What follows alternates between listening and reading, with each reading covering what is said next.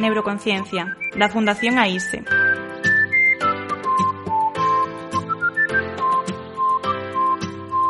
Con Manuel Jesús Quintero.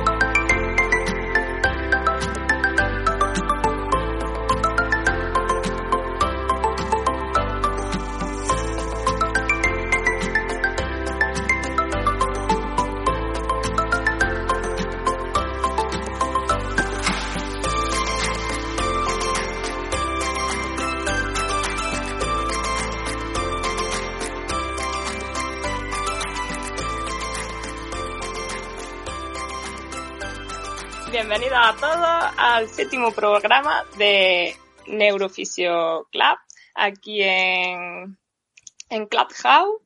Hoy vamos a hablar sobre dos artículos que tienen que ver con la, con la médula espinal, ¿vale? Que lo hemos seleccionado entre los miembros del club. Bueno, mencionaros que ya somos 99 miembros en el club de, de Neurofisio, ¿vale? Que estamos grabando todas las las salas que estamos haciendo, que actualmente seguimos los miércoles a las 8 de la tarde y tenéis disponibles las grabaciones por si alguno no ha podido estar en el directo, eh, podéis acceder a ella a través de otras aplicaciones como son Spotify, Evox, Apple Podcast, ¿vale? Que ahí vais a poder encontrar todos, pues, todos los capítulos resumidos y podéis acceder a ellos de una forma más, más fácilmente y cuando vosotros tengáis lugar. Mira, ha llegado nuestro moderador. Manuel. bueno, pues, pues nada, eh, nuestro artículo hoy seleccionadas hablan de médula, ¿vale? Se centran sobre la importancia de la neuroanatomía de la médula para, para la clínica, la importancia clínica que tiene. Y el otro artículo eh, se basa un poquito más en lo, en, la, en el pronóstico de, de, la funcionalidad que va a tener un paciente tras la, tras la lesión, según pues, la zona de la localización, el tamaño de la lesión y, y este tipo de, aspectos. Ya ha llegado Manuel, ya me he descentrado. Manuel. Muy buenas, More, perdonadme, que es que estado terminando una sesión y, he terminado cinco minutillos tarde, digo, me tienen que estar esperando. Eh, pues nada, bueno, me imagino que ya... te cedo la, palabra. La palabra. Eh, bueno, nada, pues primero, buenas tardes, buenas noches. Manuel, un segundillo, te, escuchamos un poquito bajo, ¿le puedes dar el micro? Algo bajo, sí. Un poquito más alto, a ver si te puedes acercar. O... Estoy ahora mismo lo tengo pegado en la boca. Uy, se escucha un poquito bajo. No sé si os pasa a los demás. Un poco bajo. Ahora bien. Ahora mejor, Manuel. Vale, ahora me escucháis un poco mejor. ¿Sí? Mejor, mejor. Vale, perfecto. Pues me, lo, pondré por aquí. Si en algún momento se me va un poquillo y, me escucháis un poco bajo de nuevo, me, avisáis, ¿vale? Eh, bueno, nada, pues me imagino que ya de, os lo habéis estado comentando, pero bueno, eh, eh, pues vamos hoy a, hablar sobre médula, vamos a analizar... Otra vez un poquito bajo, Manuel. Un poquito bajo. Voy a probar a ver si me quito el micro y me escucháis bien con el del iPad, ¿vale? Vale, ¿qué tal me escucháis ahora?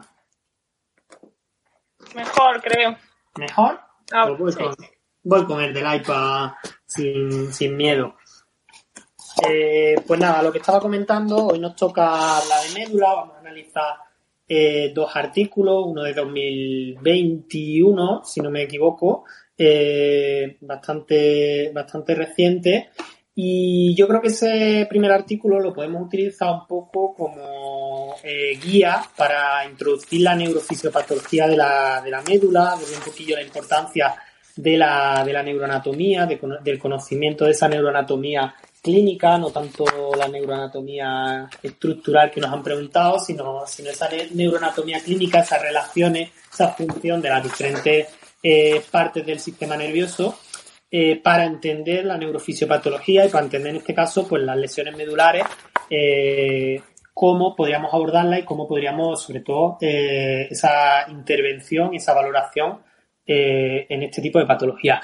Y después yo creo que sería como, como un cambio radical de, de, tema. Tampoco es tan radical, pero bueno, sí es verdad que, el primer artículo defiende mucho eh, esa importancia de la, de la, neuroanatomía clínica, esa importancia del conocimiento de la neuroanatomía clínica. El segundo artículo no termina eh, de, em, que tirar por tierra esa premisa. Obviamente eh, la neuroanatomía clínica siempre es muy importante y siempre tenemos que conocerla, pero como que mm, le resta un poco de importancia de lo que se llama la paradoja neuroanatómica funcional, en la que hablo que, el pronóstico funcional eh, no se puede solo reproducir pues, con datos anatómicos y, datos radiológicos, sino que tenemos que tener eh, una serie de, de otros procesos en cuenta y eso nos puede dar que dos pacientes que tengan una, eh,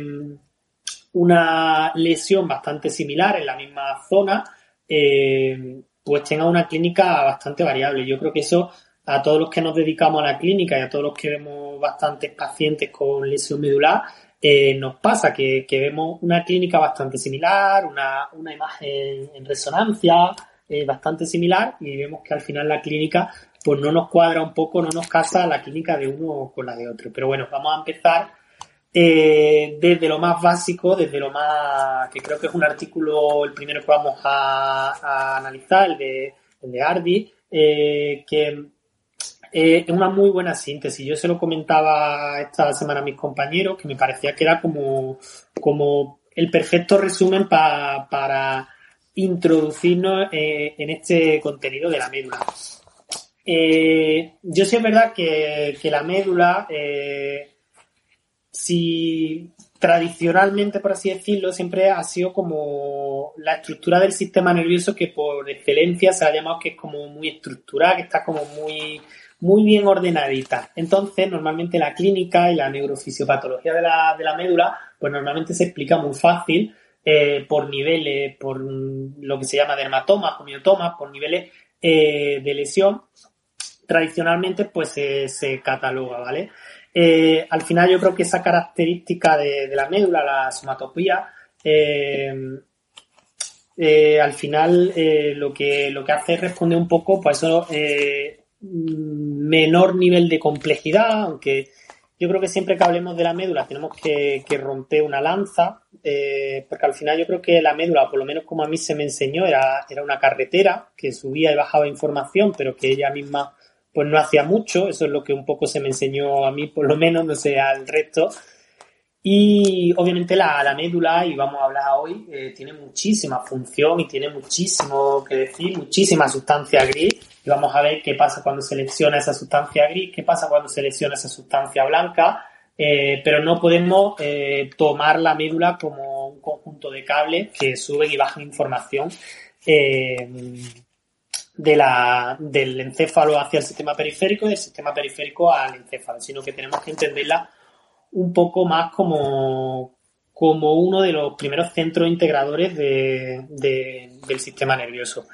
Eh, pues si os parece bien y un poco para comentar y para que esto tampoco sea un monólogo, yo habiendo un poco con, con esta tarde de cómo podíamos iniciar esto, eh, me parece una, una buena introducción y algo como un poquillo más básico, como proponer unos ciertos tics o reglillas eh, neuroanatómicas de la médula que normalmente en clínica casi siempre se cumplen, o por lo menos la neuroanatomía clínica funciona así de la médula. Un poco lo que hemos estado hablando de que eh, está bastante organizada y está bastante eh, ordenada. Entonces, eh, no sé si a alguien le, apetece intervenir o, voy ya lanzando yo el primero, que un poco basado en el neurodesarrollo.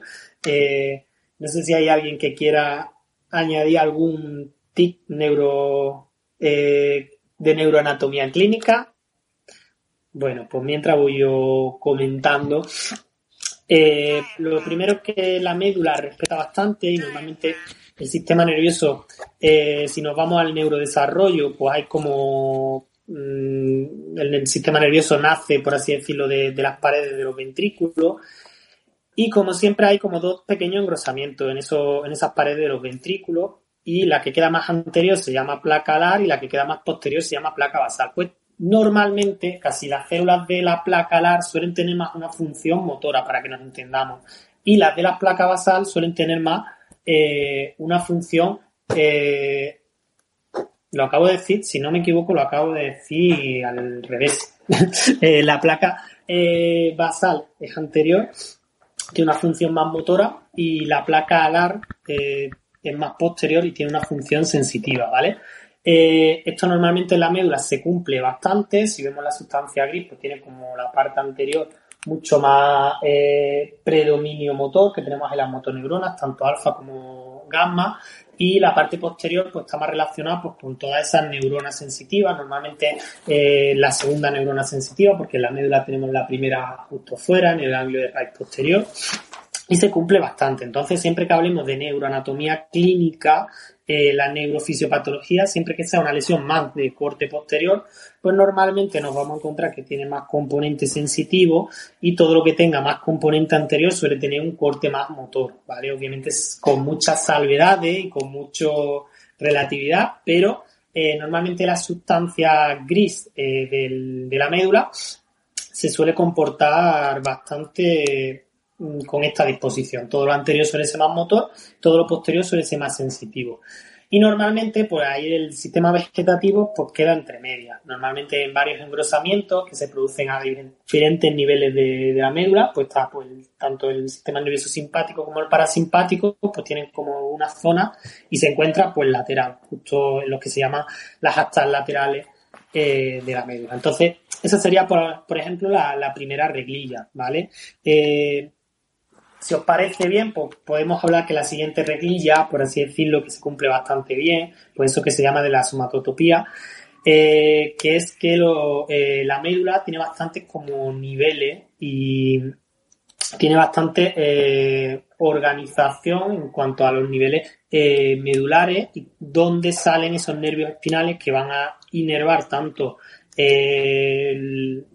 los dermatomas sensitivos como los miotomas, como los propios músculos, ¿vale? Entonces, pues, por ejemplo, pues en C4, pues sabemos que sale mayoritariamente el diafragma. ¿Significa que no tiene, eh, no tiene, em, por así decirlo, eh, inervación de otros niveles medulares? No, tiene eh, inervación de otros niveles medulares, pero mayoritariamente pasan C4. Entonces, si tenemos una lesión específica de C4, pues sabemos que normalmente el diafragma va a estar afectado y que el paciente seguramente necesite ventilación asistida o eh, algún tipo de soporte ventilatorio, ¿vale? Entonces, no sé vosotros eh, si alguien quiere añadir algo de cómo utilizar un poco estos dermatomas o estos miotomas, estos niveles, esta somatotopía de, de la médula para establecer un poco de, criterio eh, pronóstico o de, un poco cómo, cómo, lo usáis en la, en la clínica.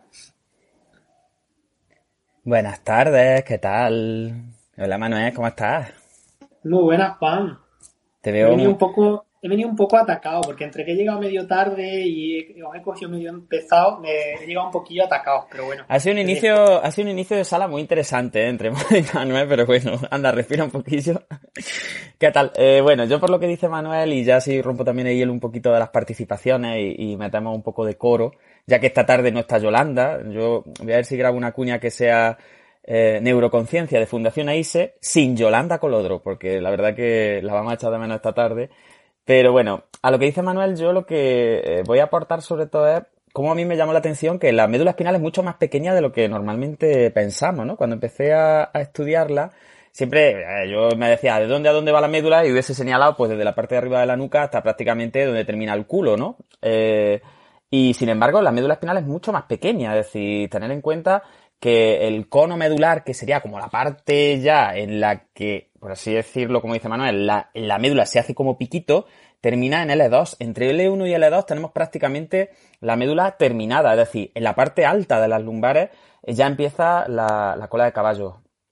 Y esa cola de caballo se va hacia abajo, de forma que a mí me llama, por ejemplo, mucho la atención como, aunque hay un engrosamiento longitudinal, la médula espinal tal y como la entendemos así como un cordón termina bastante más arriba de lo que pensamos normalmente ¿eh? y, eso me llamó muchísimo, muchísimo la atención. Por tanto, prácticamente desde L2 para abajo lo que tenemos es un conjunto de fibras así que hacen como un pincel que, eh, que se llama por lo que entendemos como la cauda equina ¿no? o la cola de caballo. Y también eh, me parece muy interesante cómo todas las raíces lumbares se quedan como aplastadas hacia arriba, de forma que cuando terminamos prácticamente T12, el final de la columna lumbar, ya tenemos casi todas las raíces lumbares terminar. Es como si la médula se eh, engordara abajo y se acortara mucho, se sube bastante arriba.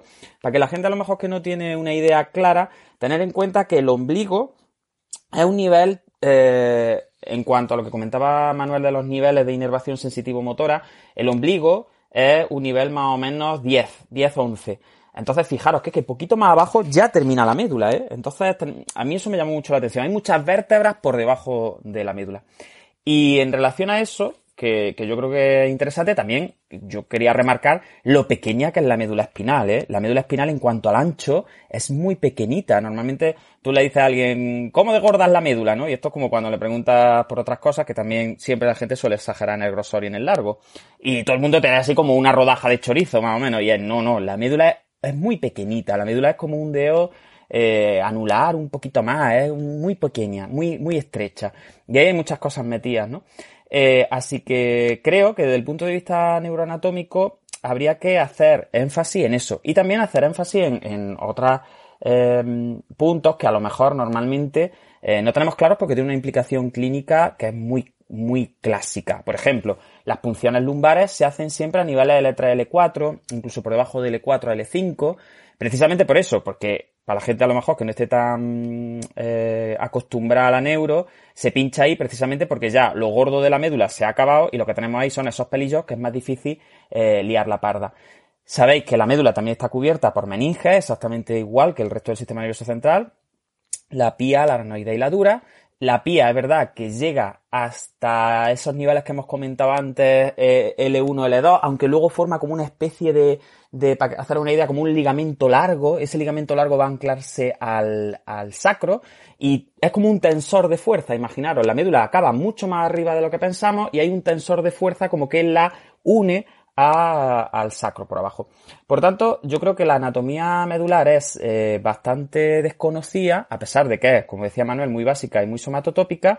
Y a mí eh, me gustaría llamar la atención sobre todo sobre esos dos puntos, vuelvo a repetir, que es mucho más corta de lo que imaginamos, que es mucho más delgada y que prácticamente tenemos dos engrosamientos principales. Uno a nivel lumbar, pero claro, volvemos a lo mismo. Como he dicho antes, las raíces lumbares están como hacia arriba, como si la médula se hubiese acortado. Por tanto, tener en cuenta que el engrosamiento lumbar empezaría por el ombligo más o menos, lo que he dicho, en torno a T10, T11, tendríamos ya como la médula más gorda. Y luego a nivel cervical también tenemos otro engrosamiento, más o menos, desde C3, desde la cervical 3 a la C7, C6.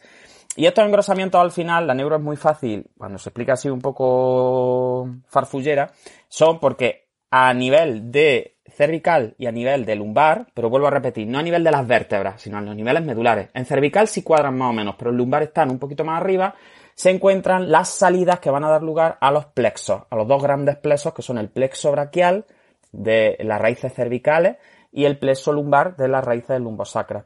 Y esos dos plexos son los que van a inervar a la musculatura de los miembros superiores, el cervical, y de los miembros inferiores, el lumbar. Por tanto, eh, por eso la médula ahí es más gorda, pues porque realmente tiene más motoneuronas y tiene más músculos que, que coordinar. Así que yo creo, no sé si alguno de los demás, le devuelvo la palabra a Manuel, quiere hacer algún, alguna aportación sobre eh, la neuroanatomía así gorda de la médula, pero yo creo que, estas cosas son interesantes y cuando yo empecé a, a, estudiarlas, pues me llamaron mucho la atención. No sé cómo lo veis. Yo un apunte, Juan, eh, y es que me resulta muy llamativo lo que estabas comentando porque yo en su día, o sea, cuando hice eh, práctica en cadáver real, me pasó con la médula espinal como me pasó, por ejemplo, con el cerebelo o el troncoencéfalo. En cuanto a, a tamaño, es decir, es que el, la, el grosor de la médula es que es del tamaño de un índice. Por ejemplo, tú ves cuando estudias la neuroanatomía, ¿no? Que ves los alas o en cualquier paper con las imágenes, son estos que, que vamos a comentar, por ejemplo, que el asta anterior, el asta posterior, el tamaño que viene muy grande con, con, con todas las áreas demarcadas y luego realmente es que la médula, primero que es, es, es muy finita y segundo que es que es, es muy cortita. O sea, yo, yo la he llegado a ver a lo largo, a lo largo de una, de una mesa y, y es que es, está tremendamente protegida por cuerpos vertebrales, pero es que la médula en sí es, es, es o sea, es pequeña, muy pequeña. Es algo que me, que ahora me, me, está viendo la mente ahora escuchándote porque eh, me, en su día me llamó mucho la atención y ahora simplemente un apunte. Sí, de hecho, fíjate que yo cuando lo pienso muchas veces y cuando estudiaba, a mí me da la sensación, y le pasa a mucha gente, y es algo que no se suele contar, pero a mucha gente le pasa que nos creemos como que la médula va por dentro de las vértebras, como por dentro de los cuerpos vertebrales, porque como que tendemos a pensar que es más gorda, y en realmente los cuerpos vertebrales están por delante de la médula. La médula está ahí e, entre, claro, entre el cuerpo de la vértebra y la espinosa, o sea, es un arquito muy pequeño y encima hay que meterle los ligamentos, hay que meterle un montón de cobertura, hay que meterle líquidos, es decir, hay un montón de cosas más aparte del tejido neural. Entonces es verdad que yo coincido contigo, que la primera vez que vi una médula así real encima de la mesa dije, pues vaya mierda de médula, esto que, esto que yo me imaginaba ahí como una, una longaniza larga y es, ya te digo, de hecho el nervio ciático, por ejemplo, sí me sorprendió mucho porque el nervio ciático es un pedazo de nervio y es que no te creas, no te creas que es mucho más fino que la médula, ¿eh? Y, y hay cosas así neuroanatómicas que, que llaman mucho la atención, así que sí, sí, coincido contigo, pero perfectamente. Yo creo que, que, eso nos pasa bastante, creo que, que, infravalora, que sobrevaloramos mucho eh, el tamaño de, de, de, las estructuras del sistema nervioso. Nos pasa un poco con, con, el cerebro y de hecho el fin de semana estábamos hablando con Juan que me decía, el cerebro es un puño. Yo digo, no, hombre, un poquillo más, un poquillo más grande tiene que ser, que no, que no que entonces yo creo que en general sobrevaloramos un poco más la estructura nerviosa. Yo creo que, que tenemos esa imagen de, de los alas que se ven tan bonitas, tan grandes, tan relucientes, esas estructuras anatómicas y nos creemos un poco eh, que son bastante más grandes de lo, de lo que nos parece. Eh, la verdad es que me parece muy interesante el apunte que has hecho, Juan, de, de, esa macro, de ese análisis macroscópico de la médula, de esas curiosidades macroscópicas de la médula, si te parece bien, pues podemos enlazarlo un poco con otra curiosidad, eh, que es la vascularización de la médula, que es que eh, era una de las preguntas que nos, no sé si te acuerdas, que nos hicieron el año pasado unos alumnos, porque decía, ha tenido un ictus, pero en la médula, pero eso cómo puede ser. Hombre, claro, la, la médula también tiene vascularización, también le llega su sangre, tiene su sistema venoso y también puede sufrir tanto episodios isquémicos como episodios hemorrágicos, ¿vale? Eh, ¿Cómo se produce la inervación de la inervación, perdón, la vascularización de la médula? La vascularización de la médula eh, se realiza principalmente por tres arterias, ¿vale? Eh, tenemos una arteria espinal anterior, ¿vale? Que se va a encargar de inervar los dos tercios anteriores de la médula. Estás tú muy inervador, vascularizar, Manuel, vascularizar. vascularizar. Yo creo, se me entiende, pero, pero estoy yo con la inervación. Me he saltado de, lo, de los miotomas a la, a la vascularización. Perdón, ¿qué vasculariza los dos tercios anteriores de la médula, ¿vale? Como si cogiéramos eh, desde las raíces posteriores, desde la salida de las raíces posteriores de la médula y todo lo que está por delante de las raíces posteriores, pues lo inervaría la arteria espinal anterior. Lo vascularizaría. Perdón, lo he dicho y, he caído. Eh, lo vascularizaría la arteria espinal anterior. Y la característica es que solo es una, ¿vale? Por lo tanto, la compensación de esta, de esta arteria es menor. Después, por, la, por el lado posterior, lo que sería eh, la, la arteria espinal posterior, que tenemos dos, una a cada lado, se encargaría eh, de vascularizar, que no inervar, vascularizar, eh, pues lo que se vendría a llamar los cordones posteriores de la médula y parte de las astas posteriores eh, de la médula. Entonces, pues tenemos una vascularización, la verdad es que bastante, bastante curiosa. Tenemos ahí esa parte anterior, que normalmente es la que más sufre, que es la que más se da eh, episodios isquémicos, episodios hemorrágicos sobre todo por esa dificultad de compensación que tiene. Eh, yo personalmente en mi clínica no he visto nunca un episodio isquémico eh, de, lesión medular, eh, pero bueno, sobre todo lo que, lo que se describe en la literatura es episodios de cirugía torácica en las cuales unas arterias, arterias más grandes que inervan esa, esa mm, esas arterias espinales, tanto anteriores como posteriores, eh, pues sufren eh, algún tipo de alteración y entonces eh, se produce una lesión medular isquémica o hemorrágica en consecuencia a esa cirugía torácica. Normalmente comentan que lo más habitual pues, son en disecciones de, de la arteria aorta en cirugía torácica. ¿vale? No sé si alguno de los presentes ha tenido algún caso eh, de lesiones isquémicas, pero sí me acuerdo que el año pasado, los alumnos del año pasado tenían como, wow, esto cómo, cómo puede pasar, cómo puede ser, como ya llamaban, un hito en la médula. Entonces no sé si alguno de los, de los presentes ha tenido algún, algún tipo de episodio de vascularización, de alteración de lesión medular por una alteración vascular. Pues claro, el más viejo, eh, sí, lo que pasa es que es verdad que la vascularización de la médula está mucho más compensada y es mucho más redundante que en el caso de, de zonas más altas del sistema nervioso central. De hecho, la reina de las lesiones, bueno, en la médula hay dos tipos de patologías que son las reinas en incidencia. Una son las traumáticas, que son las más conocidas, que es, pues he tenido un accidente de coche, o me da un golpe, o he tenido una mala caída, sobre todo los accidentes laborales, que también están muy infravalorados, y ya está, y me he pegado un golpetazo o me he aplastado aparte de, la médula, ¿no? Y luego, por supuesto, eh, también las mielopatías, que son inflamatorias y que, pues bueno, tienen muchísimos tipos de, de etiologías, de causas, entre las que están, pues, desde las autoinmunes, las de mielinizantes, en fin, hay muchas cosas, las bacterianas, infecciones, a la médula le puede pasar de todo exactamente igual que al resto de las cosas del cuerpo, ¿no? Eh, yo recuerdo que he visto algunas de la arteria de Adam, que sí es más eh, famosa. Yo sé que la arteria de Adam no se llama arteria de Adam, tiene un nombre más largo, porque el hombre tenía un nombre más largo, pero es que la segunda parte me pasa como con el apellido de Ana no lo voy a pronunciar porque no puedo. Entonces no sé si es Adam Quesqui o Adam Quegui o cada, en fin, cada profesor lo dice de una forma. Que es una arteria que da una clínica muy característica porque es como una anastomosis entre, eh, sobre todo a la parte anterior, va por delante, al cordón anterior, y eh, da una clínica como muy definida de un segmento que está más o menos centrado en T10, entre T9, T11, por ahí, ¿vale? Eh, y da clínica anterior. Y esa sí la he visto de vez en cuando. Y luego, pues bueno, también se ven algunos cavernomas por ahí, algunas malformaciones vasculares, en el sentido de como una especie de tumorcillos que pueden sangrar, aunque son también bastante menos frecuentes, ¿no? De hecho, no se llaman así en, en médula. Eh, y eh, se ven también muchísimos tumores también, ¿no? Los tumores son otra gran etiología medular que es como muy desconocida. Porque al final, cuando hablamos de médula, por desgracia, casi siempre nos vamos a referir a las lesiones traumáticas, que también son las que peor pronóstico suelen tener, ¿no? Porque en una lesión traumática ocurre exactamente igual que en el encéfalo.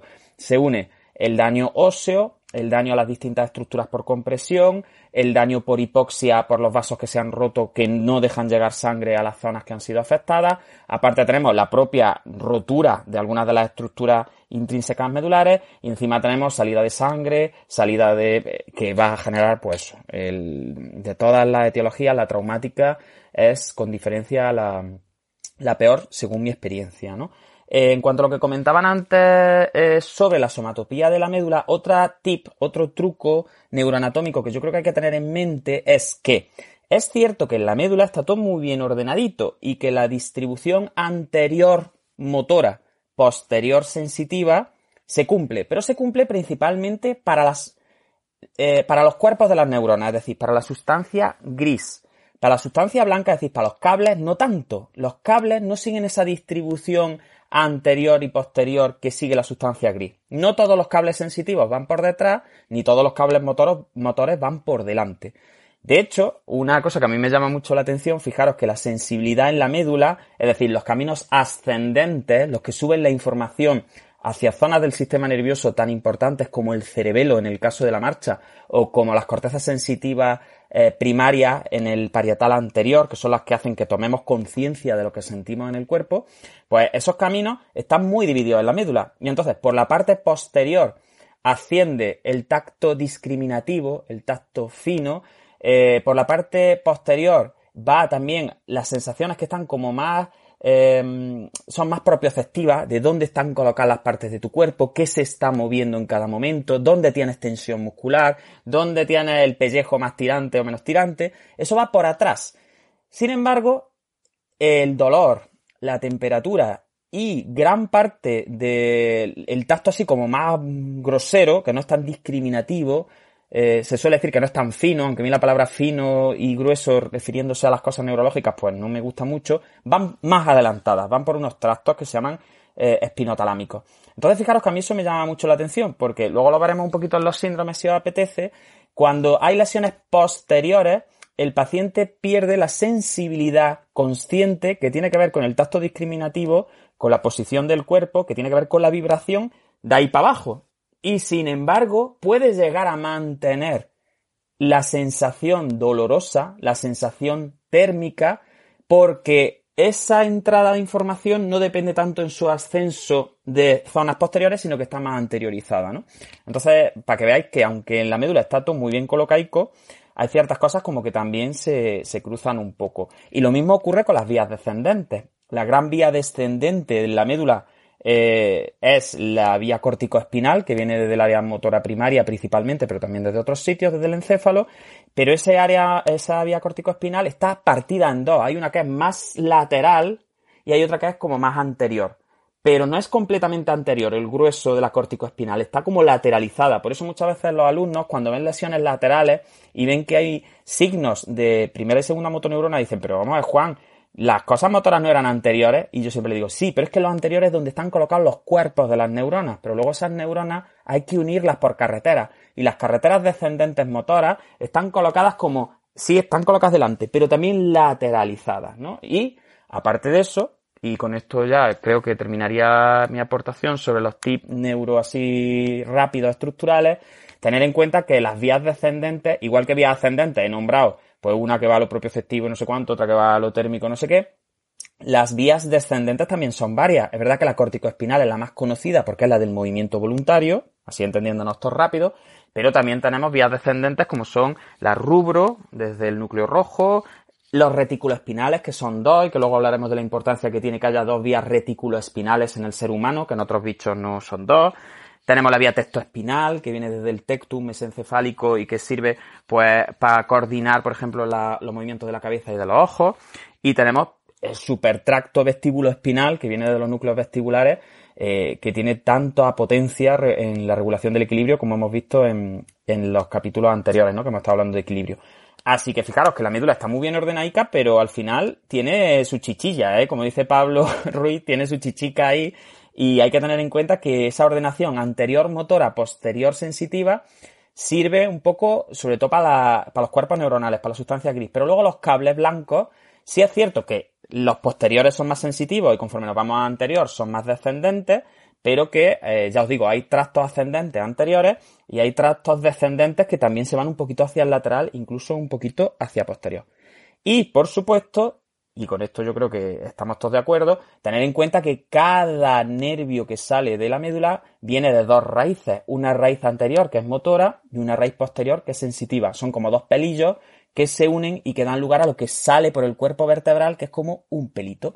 Y esos nervios que al final, más que un nervio, al final eh, son raíces, eh, van a, hacer anastomosis o a unirse en distintos plexos y a partir de ahí ya sale lo que conocemos nosotros como nervios periféricos, que los nervios periféricos, la gran mayoría llevan tanto fibras que van a la médula como fibras que salen de la médula, es decir, son nervios mixtos, sensitivos y motores, la gran mayoría de ellos, ¿vale? Pero todos los nervios tienen como esa mezcla de fibras que vienen desde la parte anterior de la médula y desde la parte posterior, y van ahí también muy bien empaquetadillos. Así que yo creo que con esto, por mi parte, terminaríamos la, el, el recuerdo así como macroestructural de la médula y abro un poquillo el debate a que Manuel plantee saber si los Pablos o Mode o algo, o alguien de los que estáis abajo queráis aportar. Yo quería añadir así un pequeño matiz cuando estaba ya haciendo la diferenciación entre cuando hay una lesión anterior vamos a tener más problemas motores y cuando hay una lesión posterior siempre va a dar una clínica más sensitiva.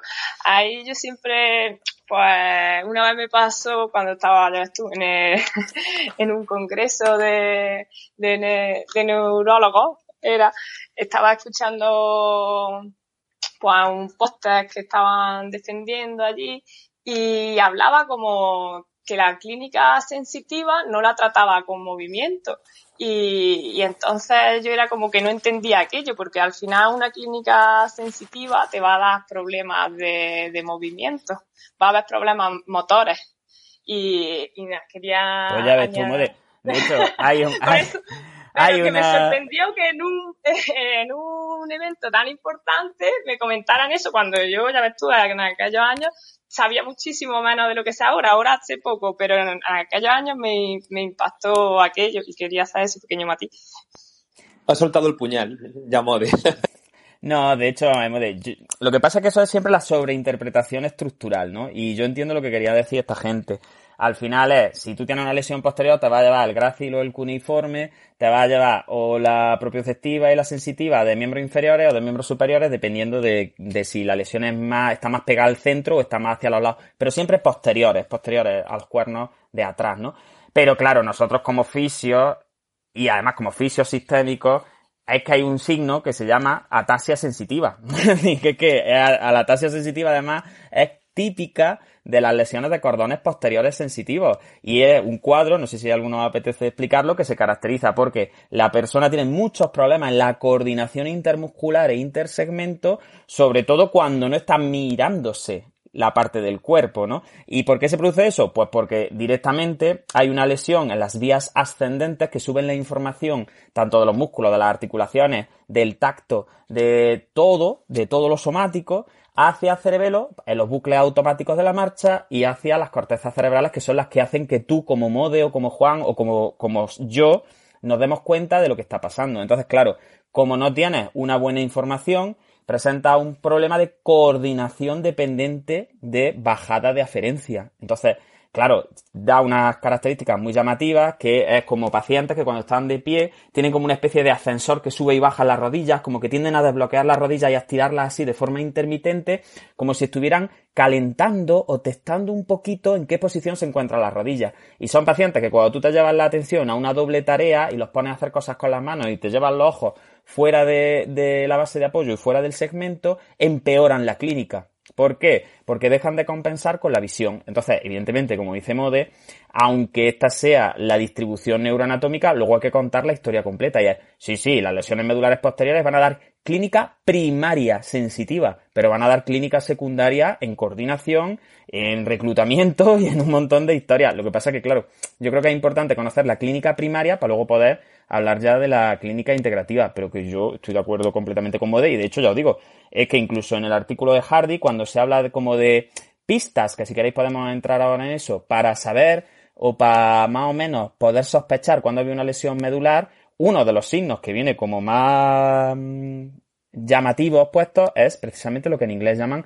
la sensory ataxia, que también es característica, y esto es un apunte que se sale un poco de médula, pero que también me parece interesante, en polineuropatías, que de esto Pablo sabe un poquito, en polineuropatías universales y en las polineuropatías, por ejemplo, diabéticas, en las que hay un daño difuso, largo y como muy generalizado en los nervios periféricos, también se produce esta clínica de ataxia sensitiva, pero es por lo mismo, porque si tú tienes los nervios, los cables los tienes pelados, los cables que llevan la información, pues al final tus sistemas motores no pueden utilizar esa información sensitiva y por tanto tu movimiento también se ve afectado, por supuesto que sí.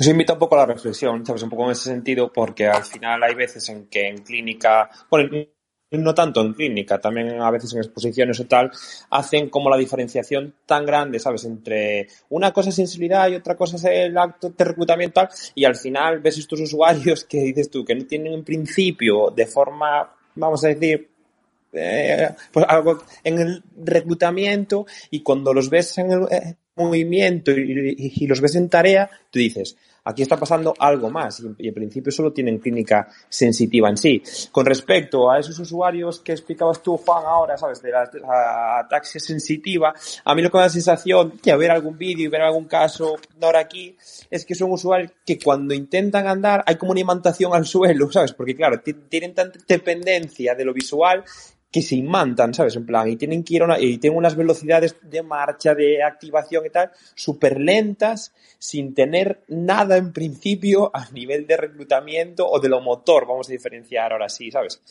Me parece increíble, la verdad. Sí, de hecho, Pablo, fíjate que suelen compensar mucho y en el tratamiento suelen funcionar bastante cuando se les mete peso, precisamente porque compensan con las vías anteriores que estábamos hablando antes, con las vías espinotalámicas, como la, el tacto grueso, el tacto como más vasto, va por vía anterior, cuando hay lesiones en cordones posteriores, muchas veces una de las cosas que se le recomienda a los usuarios es, tú observas cómo los usuarios se ponen, por ejemplo, zapatos que pesan mucho, los veáis que vienen con unos tanques que tú dices, pero vamos a ver, con los problemas de equilibrio que tienes por la tasia sensitiva y encima te pones una plataforma de 10 centímetros y cuando hablas con ellos no se pone la plataforma tanto por la altura como por el peso del zapato. Dices que si me pesa el zapato más es como que siento mejor el pie y camino mejor. Entonces, o te piden, ¿sabes? O te piden del rollo, átame las piernas, átame las Eso, apriétamela fuerte, no sé cuánto. Sí, sí, eh, o incluso la pisada más fuerte de lo normal. Sí, es, ya, es bastante, bastante llamativo, ¿no? Porque necesitan ese input ahí de, de sensitivo para mantenerse, porque es verdad que salvando las distancias, pero a mí me recuerda un poco eh, al freezing, ¿no? Al, al, que tú comentabas de que se quedan congelados, se quedan como anclados al suelo, imantados pero es por eso mismo como, que no necesitan sentir bien ¿no? la, extremidad antes de dar el siguiente paso. Entonces es, bastante, bastante llamativo. Pero fíjate, Pablo, si son zorros, que muchas veces lo que tú comentas del golpe en el suelo no lo hacen tanto por la sensación de golpe como por el ruido. O sea, utilizan la aferencia auditiva para guiar la marcha, que eso es como un bloqueo. Sí, total, Hacen como pegan el zapatazo y entonces cuando escuchan que ha dado el zapatazo en el suelo, como que van pendientes del ruido que hace la pierna y con eso van dirigiendo la marcha. O sea que fíjate que te quito las claves visuales y entonces respondes aferenciando en propioceptivo, aumentando el peso y aumentando el golpe para sentirlo más y aparte encima vas oyendo el, el ruido que va haciendo caminando y eso te ayuda a andar y eso es que es una pasada. O sea, la capacidad de compensación que tiene el sistema por, por un montón de vías y es apasionante de verdad. La verdad es que, que una anécdota de mode da, da para bastante, hemos, abierto un poco el debate, pero está bien que, que, vayamos diversificando un poco voces y abramos un poco el debate. Yo sí, lo que me comentáis un poco de estos pacientes, y luego si queréis hablamos un poco de, de esos síndromes de, cordones posteriores y lo ampliamos un poquillo. Yo lo que me llama bastante la atención es que sí es cierto que, que tienen bastante problemas sensitivos y problemas, eh, como habláis, propioceptivos, pero sobre todo a mí lo que más me llama la atención y lo que más raro me parece de estos pacientes, que obviamente tiene toda la lógica desde el punto de vista neuroanatómico y desde el punto de vista de la clínica, es que tienen muchísimos más problemas en esa eh, aferencia en una modalidad declarativa, es decir, una modalidad consciente. Y son ese paciente que como tienen los tractos espinocerebelosos y los tractos espinotalámicos eh, más preservados en este caso, vamos a suponer una lesión pura, si existe alguna lesión pura en la neuro, eh, de cordones posteriores suelen funcionar muchísimo mejor con eh, el implícito cuando la tarea, eh, cuando va mucho más en automático. ¿Por qué? Porque tiran de esas vías, sobre todo la espinocerebelosa, que es mucho más implícita, que en principio es más lateral que esos cordones posteriores, suelen funcionar muchísimo mejor en tarea y hay muchas veces que los pacientes, yo siempre me recordaré eh, una anécdota de, una paciente que, me decía que ya cuando no sentía ni las manos ni los pies, pero cuando a lo mejor hacía una plancha o hacía algún, eh, alguna actividad que le requiriese eh, levantar, por así decirlo, el tronco del suelo, decía que ella sentía como si estuviera flotando, pero al final nunca se caía. ¿Por qué? Porque al final esas vías más automáticas estaban en principio preservadas. Entonces ella no tenía esa eh, información declarativa, esa sensibilidad, no sentía eh, esa sensación táctil y esas sensaciones en sus manos, pero era capaz de realizar tareas eh, más por esas modalidades automáticas. Manuel, un apunte, un apunte que no me quiero dejar, sobre todo un poquillo más avanzadillo por si hay gente curiosa. Lo que tú comentas de la disociación automático voluntaria en sensitivo es característico de cordones posteriores, pero si no la cogemos con papel de fumar, es de característica mm, más, como tú dices, el defecto es peor en explícito que en implícito, pero eso principalmente para miembros inferiores. En miembros superiores, el explícito, el déficit explícito sí conlleva también un problema de automatización, de trabajo en automatización, porque es verdad que las vías espinocerebelosas eh, sirven como para compensar en implícito la parte de tú no sentir las piernas, pero en miembros superiores tenemos más problemas y por eso ese es uno de los factores que se han abanderado como una de las posibles explicaciones de por qué los déficits sensitivos voluntarios en explícito tanto en las lesiones de área motora, de, perdona, de área somatosensorial primaria parietal, como en las propias lesiones medulares posteriores, los miembros superiores siempre van peor que los miembros inferiores. Era simplemente el apunte así, como que hay también una diferenciación entre arriba y abajo en las lesiones medulares. Sí, al final el, funcionamiento de, los miembros superiores siempre es mucho más eh, explícito, por así decirlo, que, el funcionamiento de los miembros inferiores, que normalmente tenemos tareas mucho más automatizadas y trabajamos mucho más con, esos miembros inferiores en automático. Normalmente las manos sí nos requieren un poco más pues de esa abolición, de esa de ese foco eh, en la tarea. Entonces, pues como muy bien comenta, siempre los, déficits sensitivos eh, se resisten un poco más eh, sobre todo cuando tienen esa modalidad de que afectan más en explícito, eh, suelen ser eh, con bastante peor pronóstico en ese sentido en los miembros superiores que en los miembros inferiores. Sí, un poquillo para que se entienda la gente así, que a lo mejor no tiene tanta idea. Tú puedes andar sin sentir las piernas, pero es muy difícil que puedas manipular sin sentir las manos. Y eso muchas veces los pacientes caen también en formas de tratamiento que hacen mucho énfasis en siente tu pie, siente el apoyo del talón, siente no sé qué, no sé cuánto, que se ha demostrado que no sirven absolutamente para nada porque la automatización de la marcha no es necesario ese tipo de aferencia sensitiva primaria a las cortezas somatosensoriales. De hecho, que sería de tonto que la forma de locomoción más básica dependiera de activaciones sensitivas en cociente. Entonces, es verdad que mientras que en miembros superiores ciertos abordajes basados en siente tu mano, siente tu dedito, dónde te estoy tocando, por dónde te estoy tocando, si tienes la mano abierta o cerrada o medio no sé qué, sí han demostrado eficacia, en miembros inferiores el rollo de empuja la esponjita a ver si la esponjita es más dura o menos dura o qué número le pone o no sé cuánto, no han demostrado ningún tipo de eficacia real a largo plazo y sobre todo no tienen ninguna capacidad de generalización luego a contexto porque lo ideal es que cuando tú vas caminando no tengas que ir pendiente de la frecuencia sensitiva que viene de tus miembros inferiores por lógica. Entonces yo me gusta mucho ese apunte porque, porque lo que sirve en un sitio, en el otro a lo mejor pues no sirve. Y no quiero decir que esté mal trabajar la frecuencia sensitiva en volitivo eh, consciente en miembros inferiores, pero que es verdad que luego la generalización funcional es, es mucho más difícil, vaya, yo creo que estaremos más o menos de acuerdo. Sí, al final tenemos un poco que irnos a, ese funcionamiento y a esa tarea y que le estamos pidiendo y cuáles van a ser los componentes reales eh, de ese miembro que estamos trabajando eh, en la vida real. Y obviamente los miembros inferiores mayoritariamente sirven para desplazarnos y los miembros superiores sirven mayoritariamente para manipular. Y obviamente las demandas atencionales de, la manipulación y del desplazamiento pues son bastante diferentes. Entonces, como tú bien comentas, eh, deberíamos tener eh, planes de abordaje, por así decirlo, diferentes. Eh, si os parece bien, y cerramos ya con esto la parte más de neuroanatomía y nos pasamos un poquillo a la clínica, que creo que, es bastante más interesante porque por lo que he estado viendo a los asistentes son bastante eh, profesionales clínicos, eh, no tanto desde la otra vertiente. La único apunte que obviamente está muy, muy bien el, apunte que me has hecho sobre lo anterior y lo posterior, que obviamente yo me refería a esa sustancia gris, de que no solo teníamos que entender la médula como sustancia blanca, pero obviamente tiene su sustancia blanca que no cumple tanto esa anterior-posterior. Si es verdad que lo, los cordones eh, posteriores son eh, exclusivamente más sensitivos y eh, los cordones anteriores de sustancia blanca suelen tener más componentes de vía descendente. Pero aún así hay vías descendentes en lateral y hay vías sensitivas ascendentes, perdón, tanto en lateral como en anterior. Sí lo que me gustaría un poco hacer una puntualización sobre la decusación porque nos va a interesar bastante eh, de qué tipo de clínica nos va a dar, sobre todo en daños de mi médula, que yo siempre los daños de mi médula lo veo más como un supuesto teórico, como una forma de aprendérsela,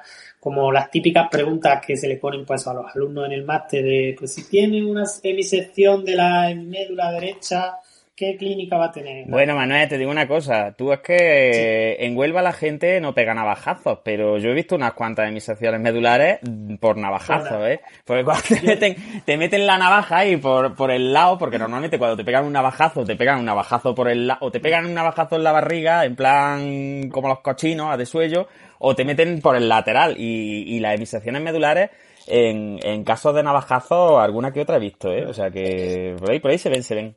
Es que yo pongo las preguntas de mis medulares muchas veces. De hecho, yo, yo nada más que he tenido una, una experiencia con un navajazo, pero me pilló en, en mi primer año de práctica, eso siempre me acordaré. Ah, yo creía que te habían dado un navajazo a ti, Manuel. Digo, madre mía, eres máquina baja. pensaba que le habían pegado un navajazo, no, no lo había contado. Yo en principio tengo la médula intacta, o por lo menos eso creo. Eh, yo mi, mi primera experiencia con un, con un paciente con lesión medular con, por, por navajazo, de hecho no me dijeron ni el mecanismo etiológico, me llevaron a, estaba en planta de neuro, y me llevaron allí a la habitación, y me dijeron, hazle una valoración a este hombre que tiene una lesión medular. Claro, yo iba con mi con mi, mi escala y mis cosas y todo. Yo decía, la médula está ordenada y aquel hombre me descolocó completamente y es que había tenido varias, varias lesiones en diferentes niveles y en las dos diferentes mi médula y claro, aquello eh, a mí no me cuadraba por ningún lado porque tenía algún tipo de, tenía algunos músculos eh, que iban mejor que otros, no, no me cuadraba a mí la categorización que yo tenía. Obviamente cuando me dijeron el mecanismo etiológico, pues lo pude entender un poquillo. Pero esa ha sido la única, la única acercamiento a, las hemisecciones medulares. Eh, bueno, supuesto teórico o, supuesto real en, algún tipo de, caso. Eh, sí es verdad que, es bastante interesante hablar un poco y vamos a intentar hablar rápidamente de esa sustancia blanca y de cómo se mueve. Los cordones posteriores eh, que son ascendentes. Vamos a ir ahora la sustancia blanca de atrás adelante. Los cordones posteriores, que son, como bien ha comentado Juan, principalmente sensitivo, eh, declarativo, ¿vale? Que, tiene bastante eh, relación a esa, esa mm, sensibilidad consciente eh, ascienden de forma homolateral, es decir, ascienden por el mismo sitio y van a decusar a nivel del bulbo. Concretamente, pues el fascículo grácil en el núcleo grácil el fascículo cuneiforme en el núcleo cuneiforme. No se han complicado en ese sentido mucho la vida. Entonces, hasta nivel eh, vulvar, cualquier lesión de este núcleo, de esta vía, perdón, nos va a dar una clínica homolateral, porque todavía no ha decusado, ¿vale? Y es sentido ascendente.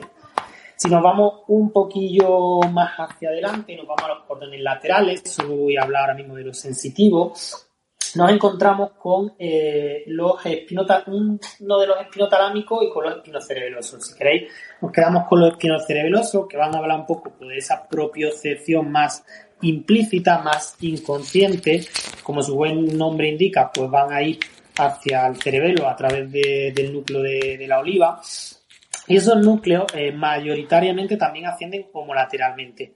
Hay algunos fascículos que cruzan y después vuelven a cruzar y hacen cosillas raras, pero bueno, principalmente cruzan o suben, perdón, homolateralmente. Por tanto, exactamente igual que los cordones posteriores, cualquier lesión medular nos va a dar clínica homolateral eh, a la lesión eh, de este tipo de, mm, de fascículos. Y si nos vamos ya un poquillo más anterior, porque los fascículos espinotalámicos eh, están, eh, hay uno que es más lateral y otro que es más anterior.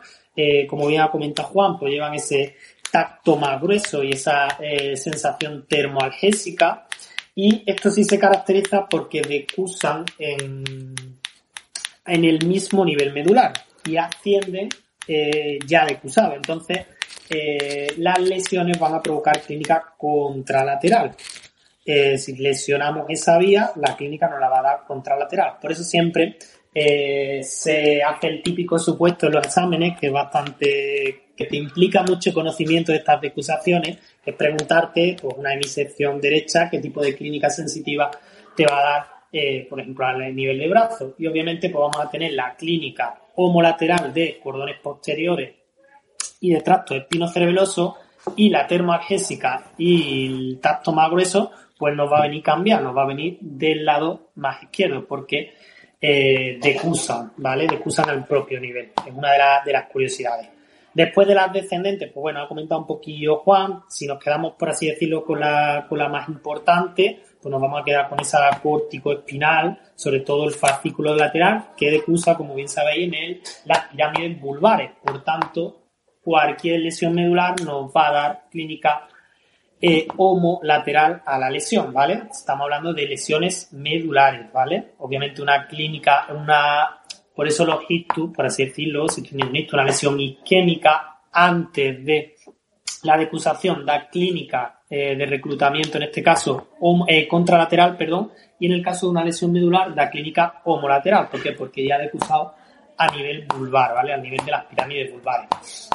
Y si os parece bien, pues eh, unimos un poquillo esta parte de, em, de clínica y esta parte de decusaciones con ya la, clínica real, la clínica de, de, em, de, las lesiones medulares. Eh, sí es verdad que en el, en el artículo que, estamos hablando primero, en el, de Ardi, eh, comenta bastante clínica, intenta abrir un poquillo todo el abanico. Eh, yo quizás si le tuviera que hacer una pequeña crítica, a mí no, personalmente no me ha gustado mucho, eh, como que categoriza todas las lesiones medulares como eh, lesiones de primera motoneurona y que tienen ese corte más de tipo central en el sentido de clínica. Obviamente las lesiones medulares son mm, lesiones centrales, porque la médula es sistema nervioso central, que, que no se le olvida a nadie. Eh, y deja solamente esa clínica más de corte periférico, esa clínica de segunda motoneurona, que ahora vamos a intentar hacer un poco eh, la diferenciación, por si alguno no domina tanto la terminología, la deja un poco pues como esas lesiones de, cola de caballo, esas lesiones más pues de los nervios periféricos, de esas raíces que ya salen eh, después del cono medular. Entonces, no sé un poco a vosotros qué os ha parecido esta distinción que hace, cómo comenta un poco la clínica y no sé si, si nos queréis mencionar un poco a alguien cómo, cómo diferencia hay una clínica de lo que se llama clínica de primera motoneurona de una clínica eh, de segunda motoneurona.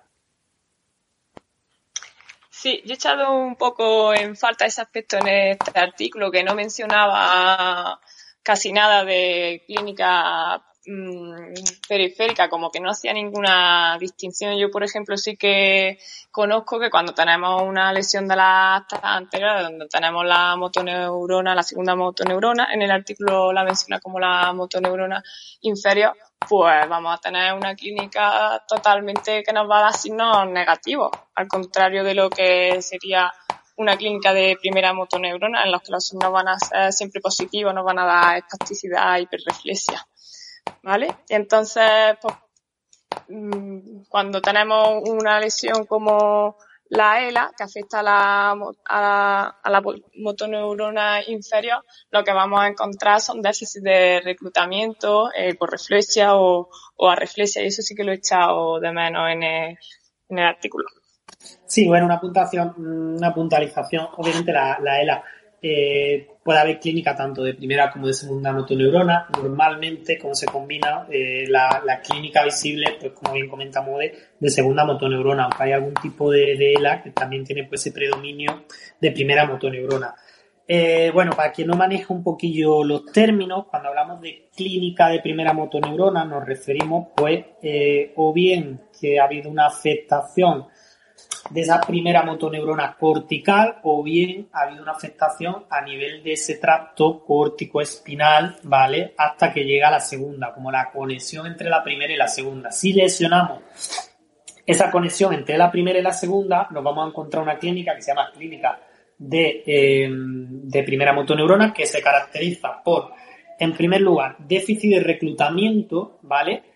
Pero va a respetar sobre todo la, eh, las modalidades eh, mm, las modalidades de reclutamiento que dependan más de la motoneurona, sobre todo la eh, la modalidad de reclutamiento reflejo, ¿vale? Es decir, estos pacientes, tú le dices, mueve usted la pierna, seguramente pues no puedan moverla. ¿Por qué? Porque su M1, su corteza motora primaria, no conecta con las actas anteriores medulares pero seguramente si le des como un pellizquillo en el pie, hagas una maniobra de contracción, eh, pues es posible, si tiene este tipo de clínica, en que haga una, una respuesta de retirada. ¿Por qué? Porque al final esa respuesta de retirada no viene inducida por eh, una activación cortical, que es de donde se nos ha roto la vía, sino que esa eh, activación normalmente tiene mucha más importancia ese arco reflejo a nivel medular. Entonces esa sería como la primera distinción entre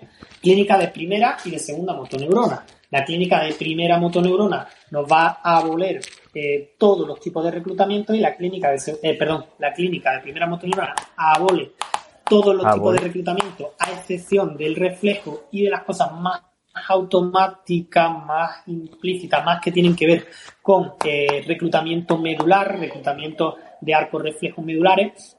Y por el contrario, la, eh, mm, la clínica de, de segunda motoneurona nos va a volver todos los tipos de reclutamiento, no va a haber ninguno. ¿Por qué? Porque, porque al final eh, lo que se ha, por así, afectado eh, es la propia motoneurona, que es la única que engancha con el músculo. Entonces, si no tenemos la única persona que es capaz de enganchar al músculo y de contraer al músculo, de activar al músculo para que se contraiga, pues por mucho que tengamos la primera motoneurona indemne, eh, no vamos nunca a poder eh, tener esa, ese reclutamiento. Eh, si nos vamos un poquillo a tono, a reflejo, no sé vosotros cómo diferenciáis pues déficit en cuanto a tono y reflejo de primera y de segunda motoneurona.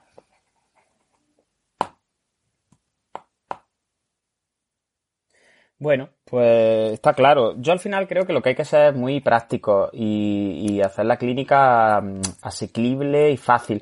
Eh, porque al final lo complejo no está reñido con, con lo entendible, ¿no? Eh, al final, pues como tenemos dos motoneuronas principales, una motoneurona está en la cabeza, la otra motoneurona está en la espalda. Eh, la clínica va a depender de qué motoneurona nos carguemos. Si nos cargamos la motoneurona de la cabeza, los reflejos van a estar presentes porque dependen de la médula. Entonces, pues ya está. Y si nos cargamos la motoneurona de la médula, como todo sale por ahí, porque es la única motoneurona que está conectada a los músculos, pues no lo cargamos todo. Entonces, eh, hay una ley básica para entender la clínica en el sistema nervioso central, que es que aunque a la motoneurona de la cabeza se le llame primera motoneurona o motoneurona superior y a la motoneurona de la espalda se le llame segunda motoneurona o motoneurona inferior, realmente las únicas motoneuronas que están conectadas a la musculatura y que pueden tirar de los músculos son las motoneuronas de la espalda y las motoneuronas de los núcleos de los pares craneales también, que son los que mueven la cara, ¿vale? Pero por simplificar. Entonces, la clínica al final, tanto en reclutamiento como en reflejo, es muy sencilla. Si tú tienes una enfermedad de primera motoneurona, es decir, si tú te cargas la motoneurona de arriba, la de la cabeza, tú tienes las motoneuronas de abajo de la espalda que están enganchadas a los músculos y por tanto, si yo te pego un pinchazo o si te tiro hacia adelante, las reacciones que dependen solo de esa motoneurona de la espalda, como está viva, están presentes.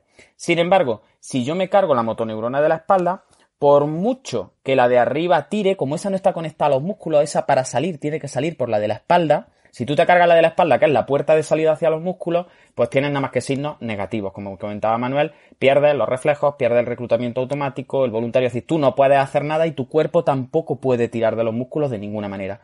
Por tanto, la clínica de segunda motoneurona, la clínica de la motoneurona de la espalda es mucho peor, porque da parálisis completa, flacidez, atonía, eh, pierdes todo, porque al final te carga a la única que puede contraer al músculo. Mientras que la clínica de la motoneurona de la cabeza, de la primera motoneurona, por lo menos respeta los reclutamientos que dependen de la de la, espalda. Al final, si os fijáis, esto es muy sistémico y es muy bonito porque lo que tú ves en el paciente es lo que puede hacer. Por tanto, si yo tengo una lesión en la motoneurona de la cabeza, yo lo que veo es lo que hace la motoneurona de la espalda, que es la que está viva, los reflejos. Si yo tengo una lesión en la motoneurona de la espalda, en la de abajo, no veo nada porque se han cargado a la que está conectada con los músculos. Por tanto, ahí eh, observaremos esa gran diferenciación. En las lesiones superiores, los reflejos están presentes. En las lesiones inferiores, en las lesiones medulares, en segunda motoneurona, lo que tenemos es una parálisis completa y absoluta y una pérdida de reflejos y de cualquier tipo de cosa que dependa de esa motoneurona de la espalda. Y con respecto a la sensibilidad, pues también es muy sencillo si lo pensáis. Al final es, si tú tienes una lesión posterior, vas a perder la sensibilidad consciente, es decir, no vas a ser capaz de saber ni dónde te tocan, ni dónde tienes colocar las cosas, ni qué está pasando en tu cuerpo de ahí para abajo del mismo lado. Es decir, tú pierdes el tacto de la lesión hacia abajo, pero del mismo lado. Y sin embargo, si la lesión es más lateral, más anterior, tú vas a perder lo térmico, el dolor y el tacto grueso de ahí para abajo, pero del lado contrario. ¿Vale? Es como esa, ese es el resumen, así muy básico de la sensibilidad y de lo motor. Es decir, vuelvo a repetir. En lo motor, primera motoneurona, se quedan los reflejos vivos, segunda motoneurona, lo perdemos todo. Y en lo sensitivo, si la lesión es posterior, de ahí para abajo, perdemos el tacto discriminativo, lo propioceptivo, la vibración, es decir, lo más fino, lo perdemos de ahí para abajo por el mismo lado. Y si está por delante, perdemos la sensibilidad a la temperatura, al tacto más grueso y al dolor de ahí para abajo, pero del lado contrario del cuerpo, ¿no? Eh, por lo demás, signos que a mí me parecen también muy interesantes en lesiones medulares, por, por, ejemplo, el ermite, que es un clásico. El signo del ermite siempre le da mucho miedo a las madres cuando creen que los niños tienen meningitis. Y es muy seguro que alguna vez conocéis a los padres, a las madres que llevan a los niños a urgencias porque se creen que le da una meningitis, sea por una insolación, sea pues por esas meningitis tan chungas que hay en algunos inviernos, ¿no? Eh, y claro, la meningitis es un cuadro muy chungo que puede dar lugar a una encefalitis gorda y, cursar con, vamos, con pérdida de conciencia, ¿no? Y, con estado vegetativo incluso de lo que se llamaba estado vegetativo antiguo. Y el signo del ermita es en el que cuando te doblan la cabeza, al final, al flexionarte la cabeza y llevarte el mentón hacia abajo, sientes como una especie de corrientazo eléctrico que te, que te mm, tira por todo, por toda la espalda. Y entonces al final la gente con lesiones medulares, principalmente con lesiones medulares altas, cervicales y difusas, tienen tendencia como a tener el cuello muy rígido, como a intentar evitar tensionar eh, el eje de la médula, con lo cual se quedan como con la cabeza, con los hombros subidos y con la cabeza como muy inmóvil. Y cuando tú le flexionas la cabeza o se la mueves, ves como que pegan unos, unos retemblíos como si, como si se le, se le fuera el alma en ello, ¿no? Aparte de ese, también tenemos el fenómeno U, que, yo lo estudio como fenómeno U, también se llama por ahí de UTOF o algo así, que es un fenómeno que se caracteriza por, principalmente en enfermedades desmelinizantes, empeorar con el calor corporal. Son pacientes que cuando están sudando, que cuando hace mucho calor, que cuando están así como, cuando les sube la temperatura corporal, tienen fiebre, es decir, eh, como que les aumenta la clínica inflamatoria. Y eso hay que tenerlo muy en cuenta también cuando, cuando tratamos con este tipo de usuarios. Otra, otro consejo que os doy es que eh, casi siempre eh, las lesiones medulares son más bilaterales que unilaterales, ¿vale? Cuando observéis clínica bilateral, que sean las dos piernas o los dos brazos o las dos brazos y las dos piernas, normalmente es más fácil que se trate de lesiones medulares, sobre todo si no hay otros signos focales neurológicos más altos. Eh, como decía Manuel, eh, la clínica hemilateral, solo la clínica en una parte del cuerpo, es mucho más rara cuando estamos hablando de, médula. Luego otra parte que también se nos suele olvidar mucho es la parte sexual, de la vejiga, de los esfínteres. Eso falla muy rápido y muy pronto. Es de los primeros signos que aparecen en lesiones medulares, tanto en las traumáticas como en las inflamatorias, tanto en agudo como en progresivo. Y muchas veces es el signo que al paciente le da como el, el, que se mea encima y el que no puede controlar los esfínteres. Eso es un, si le pasa a alguien, eh, es muy indicativo de que puede estar pasando algo en, en, la médula.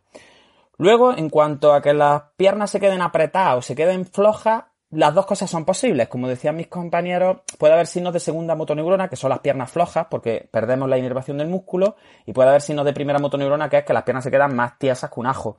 Eh, lo clásico en agudo es que se queden flojas por una cosa que se llama shock neural o shock medular, que es como que la médula cuando se lesiona se pega un susto muy gordo, vamos a decirlo así, aunque hay mecanismos neurales debajo, y lo que hace es que lo afloja todo. Y entonces tú observas como unos miembros en, que se llaman miembros en, muñeca de trapo, se quedan las piernas así como muy flojas. Eh, la gente se cae al suelo directamente. Cuando eh, pasa el tiempo eso mejora y entonces pues pueden aparecer ya las piernas más tiesecillas, ¿no? Eh, luego es muy clásico también eh, la faja medular. Es una sensación que tienen los pacientes medulares como si tuvieran una faja como los costaleros, ¿no? Que le estuviera apretando la barriga, sobre todo a nivel torácico, y que ellos te la describen tal cual. Te dicen, es que tengo aquí como un, como te, se colocan la mano así, se dan la vuelta por la barriga, te dicen, tengo aquí algo que me aprieta. Y tienen mucha tendencia a mantener el sacro y las lumbares como rígidas, como muy, muy tiesas también, ¿no? Esta eh, faja medular es muy, muy característica. Eh, prácticamente en los encefálicos no la vais a encontrar en otro tipo de enfermedades y sin embargo en las enfermedades medulares son, son, ya os digo, muy, muy llamativos. Y en cuanto a signos de alerta, sobre todo la disnea al tumbarse. Porque ahí, antes hablaba Manuel del diafragma, y es verdad que hay, un, hay una frasecilla en inglés que es muy graciosa, que es solo una fricada neurológica que dice C3, 4 and 5 keeps the diaphragm alive. Es decir, C3, C4 y C5 son los que mantienen al diafragma vivo. En una, en una, en una rimilla así en inglés, ¿no? Entonces, las lesiones C3, C4, C5 se caracterizan porque cuando el paciente se tumba, se ahoga. Eso es lo que significa la disnea al acostarse, ¿no? Cuando los pones planos, se ahogan vivos. Y, y eso es muy característico también. La atasia sensitiva, que también la hemos comentado antes, y creo que así, por llamar un poco la atención sobre algunos aspectos que también se comentan en Hardy, lo que se llama la claudicación neurogénica. La claudicación neurogénica es una tendencia que se ve sobre todo en lesiones de la cauda equina, en lesiones de la cola de caballo y en el cono medular, en el que el paciente comienza a andar y conforme va andando tiene una sensación como de dolor muy difuso que se describe como si lo estuvieran despellejando o le estuviesen como apretando las piernas eh, y que se va incrementando conforme el paciente va caminando. Empeora con la lordosis lumbar y la antebáscula, es decir, cuando el paciente pone el culillo así en pompa y arquea la barriga hacia adelante, cuando saca la barriga, sobre todo es muy característico en pacientes así con abdómenes prominentes, empeora el cuadro. Y sin embargo, cuando el paciente descansa y se va a flexión, cuando se va como a flexionar el tronco, los ves que muchas veces, incluso cuando están descansando, se llevan las rodillas como de lado así hacia el pecho. Eh, en fin, cuando se hacen como bolillas, mejora la sintomatología, porque la posición en flexión descomprime un poquito eh, las raíces eh, posteriores. Entonces, ese signo de claudicación es muy importante también porque suele ser otro de los signos como característicos en la fase aguda en, médula. Y hay que distinguirla eh, de la claudicación vascular, que la claudicación vascular es más dependiente de posición, empeora con, con posiciones en bipedestación, porque al final la claudicación vascular lo que depende es de que no te llega sangre a las piernas y por eso se te cansan cuando haces ejercicio, ¿no? No depende tanto de la recuperación esta que os digo en posiciones distintas, sino que lo que depende es de la posición vertical y eh, la claudicación vascular suele ir también eh, como asociada a otros signos que tienen más que ver con el trofismo, pues típico cambios de coloración, en fin, otro tipo de signos que no son la claudicación neurogénica, que ya os digo, es muy característica y sobre todo si hacéis esa prueba de llevaros a, las rodillas al pecho y descansar en posiciones de flexión, como que se pasa. Pero el paciente, en cuanto empieza a hacer un esfuerzo, sobre todo a caminar y echa la barriga hacia adelante, como que empieza a tener esos dolores tan, tan exagerados. Entonces, fijaros cómo hay signos característicos de la lesión medular. Y aunque yo coincido con Modi y con Manuel en que este artículo habla mucho de la lesión traumática, de la lesión por desconexión, en la que yo me cargo los cables que van de la motoneurona de la cabeza a la motoneurona de la espalda, pero eh, creo que están bastante bien descritos, aunque es verdad que se deja bastante de lado pues otros procesos en los que tú lo que te cargas es la motoneurona de la espalda eh, pues por ejemplo como podría ser una AME, como podrían ser otros procesos, unas mielitis, unas inflamaciones propias en las que te cargan la médula y entonces aparecen signos negativos. Pero yo recomiendo mucho el artículo si os dedicáis a la neuro porque eh, aparte que está publicado en una revista como Perspect eh, perdona, como Neurology que es bastante potente, que es de la Academia Americana de Neurología, creo que resume bastante bien los puntos clave así que hay que tener como en mente a la hora de hacer diagnósticos como del movimiento tras lesión medular. No sé si ha sido un resumen así un poco rápido, pero he intentado, he intentado hacerlo didáctico, he intentado hacerlo didáctico.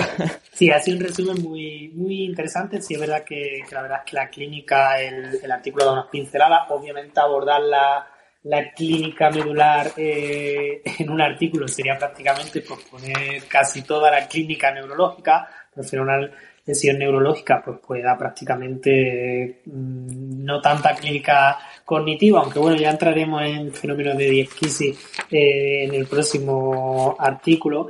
Eh, pero bueno, sí, como comenta Juan, creo que, que, en este sentido la clínica traumática pues sí se suele caracterizar más por esas lesiones de desconexión que dan más signos de primera motoneurona, que dan esas piernas más apretadas eh, y hay otro tipo de lesiones, pues ya sé, pues lesiones normalmente más masivas que provocan más destrucción de esa sustancia gris que suelen cursar pues, con clínica más de corte eh, periférico o de segunda motoneurona. Pues ya me sé, pues mielitis bastante, eh, bastante extensa, normalmente lesiones compresivas, hemorragias importantes, o eh, hay algún tipo de hay algunas enfermedades que eh, atacan directamente a las motoneuronas, llámese pues, como lo que se llama síndromes motores puros de la médula, llámese la, la, típica AME o eh, la ELA en su predominio más de, corte periférico. la verdad es que Juan ha hecho un resumen muy didáctico y muy rápido. Yo simplemente voy haciendo apuntes rápidos que no me gustaría, que una dejarlo en el tintero, que sería la, la disreflexia, ¿vale? La disreflexia es un signo característico en pacientes eh, con afectaciones vegetativas, que se ha afectado pues el sistema vegetativo, normalmente en lesiones por encima de T6, y se caracterizan porque eh, normalmente cuando tienen un estímulo nociceptivo, cuando algo le duele, pues tienen como muchas reacciones vegetativas. Podrían ser taquicardia, eh, normalmente ruboración, coloración de la piel, como que tienen una, reacción aberrante ante estímulos nociceptivos. Y normalmente se debe a esa disregulación eh, del sistema eh, del sistema simpático y parasimpático, ese sistema vegetativo. Y eh, la segunda clínica, por así decirlo, que me gustaría un poco que no se quedara en el tintero, es que sí es verdad que, que se describe mucho y como síndromes de primera motoneurona han descrito mucho esos trastornos del tono velocidad dependiente, lo que tradicionalmente se conoce como espasticidad, pero yo también, eh, por lo menos en mi práctica clínica y, hablando un poco con los compañeros, eh, también es muy frecuente los trastornos del tono positivo eh, dependientes de posición, lo que tradicionalmente se conoce como, como distonía espástica, ¿vale? La distonía espástica, una alteración del tono que no es tan, eh, no está tan influenciada por ese componente de velocidad, aunque podríamos hablar más de aceleración, y se caracteriza pues, por un signo muy, muy, muy típico, que es que cuando la cadera se flexiona del paciente, las piernas van completamente a triple flexión, mientras que si la cadera se extiende, las piernas van a triple extensión. En ocasiones, pues vemos este componente, este patrón en bilateral y hay otra forma, se parece mucho para las distonías de los niños, que van como en ráfaga. Una cadera va a flexión y la otra va, eh, eh, una pierna va completamente a flexión y la otra va completamente a extensión pero este signo en lesiones medulares de trastorno del tono es muy característico por ser posición dependiente y sobre todo la llave, por así decirlo, de esa posición la tiene la posición de la cadera. Si la cadera está flexionada, se favorece un patrón flexor, mientras que si la cadera está extendida, se favorece un patrón eh, extensor. No es un poco, y aunque he hablado bastante, después me dirá que, ha hablado él mucho, eh, creo que Juan, como experto en, en tono, en neurofisiología del tono, eh, creo que nos puede dar alguna pincelada de esta historia espástica porque, porque me parece un signo bastante interesante en, en lesiones medulares. Sí, la distonía espástica, que es un signo que se describió, bueno, se ha descrito ya a lo largo de, la última década. Los estudios más interesantes son de 2017, 2016. Hay por ahí alguna bibliografía interesante que si queréis la podemos dejar en, la descripción del podcast. Se caracteriza, como tú muy bien has dicho, primariamente por no ser tan aceleración dependiente como la espasticidad, sino que ser más eh, posición dependiente. También otra característica importante clínica que tiene que no mejora con el reposo. Eh, o por lo menos no empeora demasiado como con la actividad, que sí le ocurre a la espasticidad, es decir, cuando hay un cuadro espástico, eh, eh, realizar una actividad siempre va a aumentar el tono y va a generar más sincinesia, y en el caso de la distonía espástica, como que ya tenemos un tono basal más elevado. aparte de esa dependencia de postura más de aceleración y de ese no empeorar demasiado con la actividad, sino tener un tono como más basal más alto, la distonía espástica también se caracteriza por ser bastante menos saturable. Es decir, hay una disminución de la depresión homosináptica eh, y de otros procesos propios medulares que hacen que, mientras que la espasticidad se caracteriza por el signo de navaja, en el cual se ve cómo eh, aumenta la resistencia al estiramiento, aceleración dependiente y luego se satura, llega un momento en que tú por mucho que quieras, no puedes seguir haciendo la navaja, el espástico satura. Si tú cargas un tricesural, pues llega un momento en que ese tricesural ya baja el tono. En el caso de la distonía espástica, esto se produce mucho más tarde o de hecho no se produce. No es tan saturable como en el caso de la espasticidad. Y es verdad que creo que es una de las lanzas más importantes que deberíamos eh, empezar a hacer en clínica la gente que queramos trabajar en neuro no puede ser todo espasticidad. Es decir, todos los trastornos eh, que supongan un aumento de la resistencia al estiramiento pasivo, entre comillas lo de pasivo, no pueden ser espasticidad. Y en los informes eh, que nos encontramos todos los días es que aparece espasticidad tanto como para las componentes intrínsecas como para las extrínsecas, tanto para la aceleración dependiente como para las que dependen más de postura, tanto para las saturables como para las no saturables, tanto, eh, es decir, las que empeoran con actividad y las que no empeoran con actividad. Y yo creo que desde aquí sí tendríamos que romper una lanza ya, incluso podríamos dedicar algún capítulo, si queréis, a hacer diagnósticos funcionales desde el movimiento de los trastornos del tono, porque al final, teniendo una buena diferenciación clínica, puedes tratarlo mejor, porque tienes como más herramientas. En el caso de los pacientes medulares, si nos vamos a la bibliografía así eh, de los últimos años, dicen que solo un porcentaje muy pequeño de los pacientes medulares tienen espasticidad, que realmente otros trastornos del tono, como la distonía espástica, son mucho más prevalentes y son mucho más frecuentes en el sentido de que se ven mucho más. Y el tono, la alteración del tono, aunque sea una alteración del tono en positivo, aunque sea una hiperreflexia, aunque sea un clonus, aunque sea un trastorno por aumento de tono, no es igual en un medular que en un encefálico. No es igual en un ictus isquémico encefálico que en una lesión medular y eso lo vemos todos los días en la clínica. Entonces yo creo que sería interesante empezar a ponerle nombre y apellido a, los, a, los síndromes que vemos, a los fenotipos que vemos en clínica y si no tienen nombre y apellidos pues inventárnoslo o generar algún tipo de clasificación porque luego hay algunas entidades que están mezcladillas, que no son ni tan saturables como la espasticidad, ni tampoco saturables como la distonía espástica, ni tan aceleración dependiente como la espasticidad, ni tampoco, es, ¿me entendéis? Luego en clínica hay una riqueza fenotípica brutal y nos encontramos con un montón de cosas. Pero yo creo que sí sería interesante por lo menos describir eh, cuatro o cinco cuadros que, que al final eh, pues son un poco los que yo explico en el máster, pero, pero que habría muchísimos más. De hecho, por ejemplo, eh, en el artículo de Hardy, como comentáis vosotros, una de las críticas que, yo le haría también es que solo se habla de espasticidad como fenómeno eh, de aumento de tono en lesión medular y no se habla de, de la hipertonía espástica de otro tipo ni de las hipertonías eh, que no son tan agudas, porque sabéis, por ejemplo, que también antes se hablaba de espasticidad intrínseca, que era esa espasticidad ya en crónico que no dependía tanto de la actividad neural, sino que lo que dependía era de que la estructura estaba ya acortada, que eran los elementos estructurales ya los que hacían que ese brazo estuviera en flexión y no tanto la actividad neural. Eh, y ahora pues se habla más de hiperreflexia de origen no eh, perdona, hiperresistencia de origen no neural. Es decir, le vamos cambiando los nombres, pero al final todavía mucha gente cree que eh, las restricciones al movimiento que tiene una persona con un ictus de 10 años de evolución son las mismas restricciones al estiramiento que tiene una persona con un ictus de 2 meses de evolución y las tratan igual. Y eso, pues, mm, como dice Manuel, yo creo que habría que planteárselo.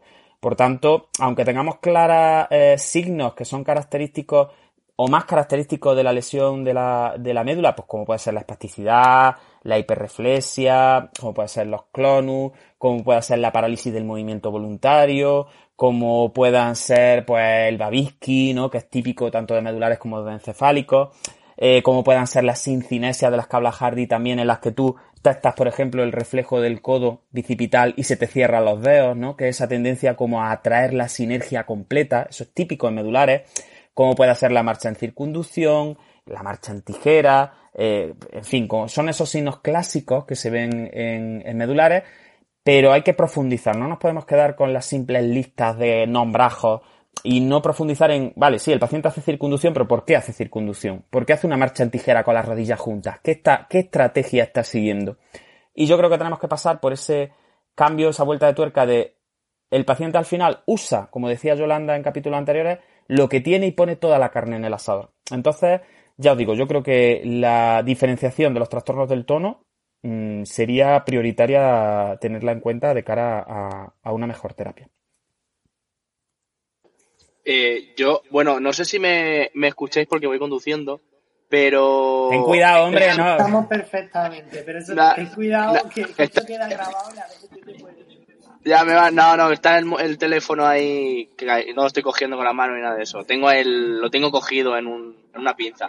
Eh, yo no sé si Juan, tú lo has llegado a nombrar en alguna charla o en la charla que hiciste en, en, en para Forum, que hay un libro que habla sobre espasticidad, que yo tendrá, pues creo que es 19, que habla sobre espasticidad en las distintas patologías como esclerosis múltiple, eh, por ejemplo, eh, stroke, lesión medular, y habla de las características de la, de, la espasticidad para cada una de ellas. Entonces te estaba escuchando y, me estaba recordando un poco a ese libro que, comprar poco de, que publicaran, porque es verdad que hay como particularidades, ¿no? No, no es siempre el mismo trastorno del tono, es siempre igual para, para, para, cada, para, para, para cada una de las patologías, ¿no? Hay, hay diferencias.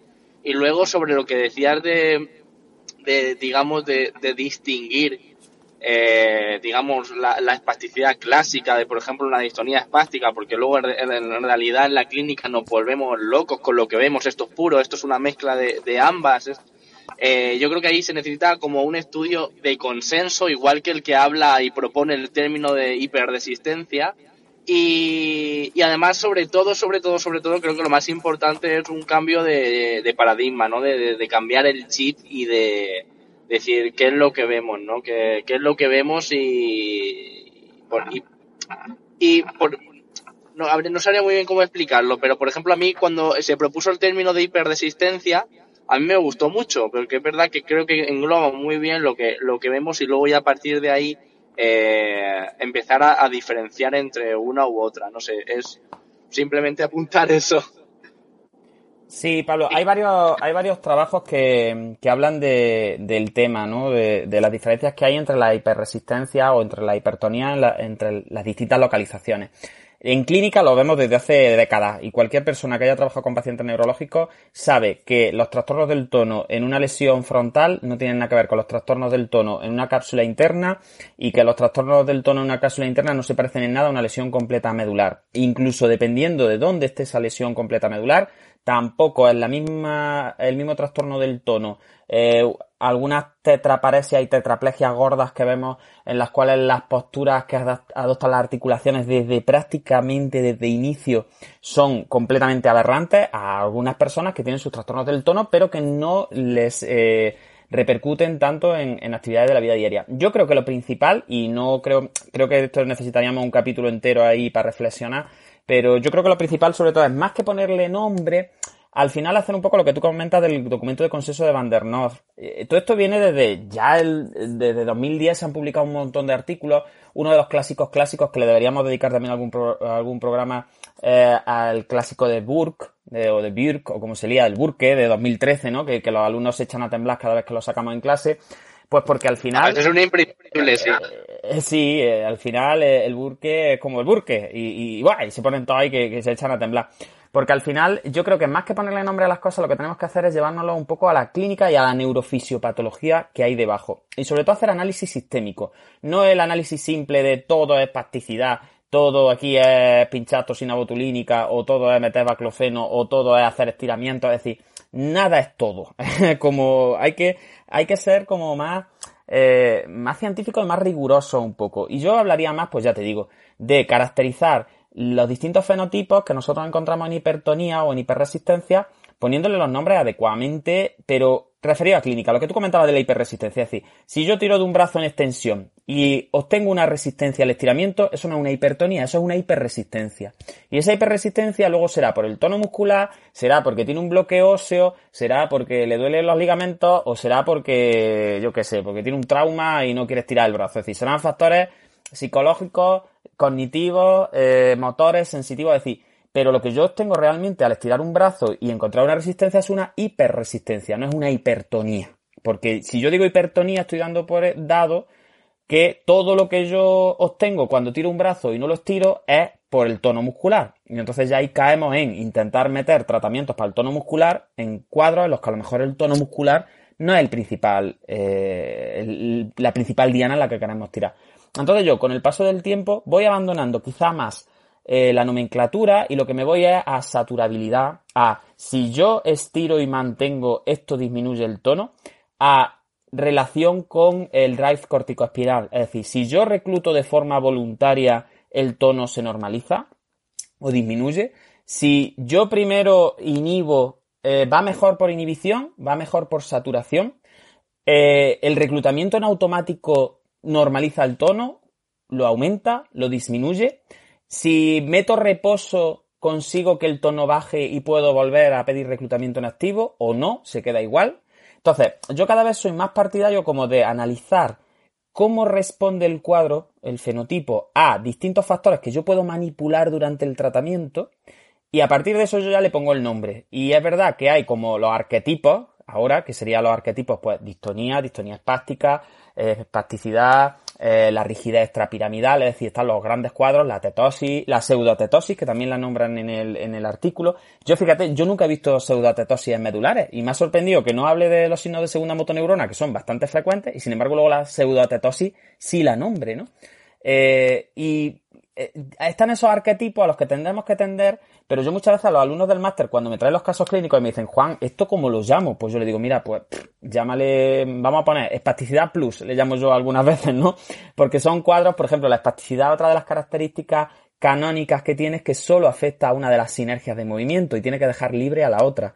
Por tanto, si me encuentro hipertonía en los flexores, no debería tener esa hipertonía, esa hiperresistencia en, el, en las sinergias tensoras. Sin embargo, luego en clínica nos encontramos fenómenos en los que los pacientes tienen eh, dependencia de aceleración, saturabilidad, pero tienen las dos diagonales afectadas. Y eso es como, es que me cumple dos criterios de espasticidad y uno de distonía espástica. Ahora, ¿cómo lo llamo esto? Y yo, pues mira, llámale espasticidad plus. Es como una espasticidad, pero un poquito más grave, ¿no? Entonces, al final es verdad que una cosa es la investigación en la que todo está bastante claro y tú dicen espasticidad y te lo explican todo, y luego está la clínica en la que prácticamente cada persona que tú te encuentras tiene un cuadro tónico distinto. Y eso cuando hablemos un poco del segundo artículo, del artículo de Fouad, yo creo que, que tenemos que verlo, como hay tantas variables que entran a jugar cuando una persona tiene una lesión en el sistema nervioso central, que repetir el mismo patrón de funcionamiento por parte de dos pacientes es que es prácticamente imposible. Y quizás esa es uno es una de las grandes dificultades que tenemos en la clínica y por eso hay como esa separación entre la clínica y la investigación en neurofisioterapia. Porque en investigación tú necesitas homogeneizar muestras y luego cuando tú estás trabajando en clínica te das cuenta que la homogeneización es muy difícil en nuestros pacientes porque es que cada uno de ellos es prácticamente un caso único, ¿no? Entonces tenemos, yo creo que esa es una de las características importantes que, que sobre las que deberíamos reflexionar. Y, ya os digo, y a mí los trastornos del tono me apasionan, yo siempre estoy estudiando sobre espasticidad, sobre, eh, porque al final creo que, que son términos que se utilizan mucho y que no se utilizan del todo bien, y porque estoy hasta las narices de ver en todos los informes que leo espasticidad, espasticidad, y luego testar y encontrar 14 cosas distintas.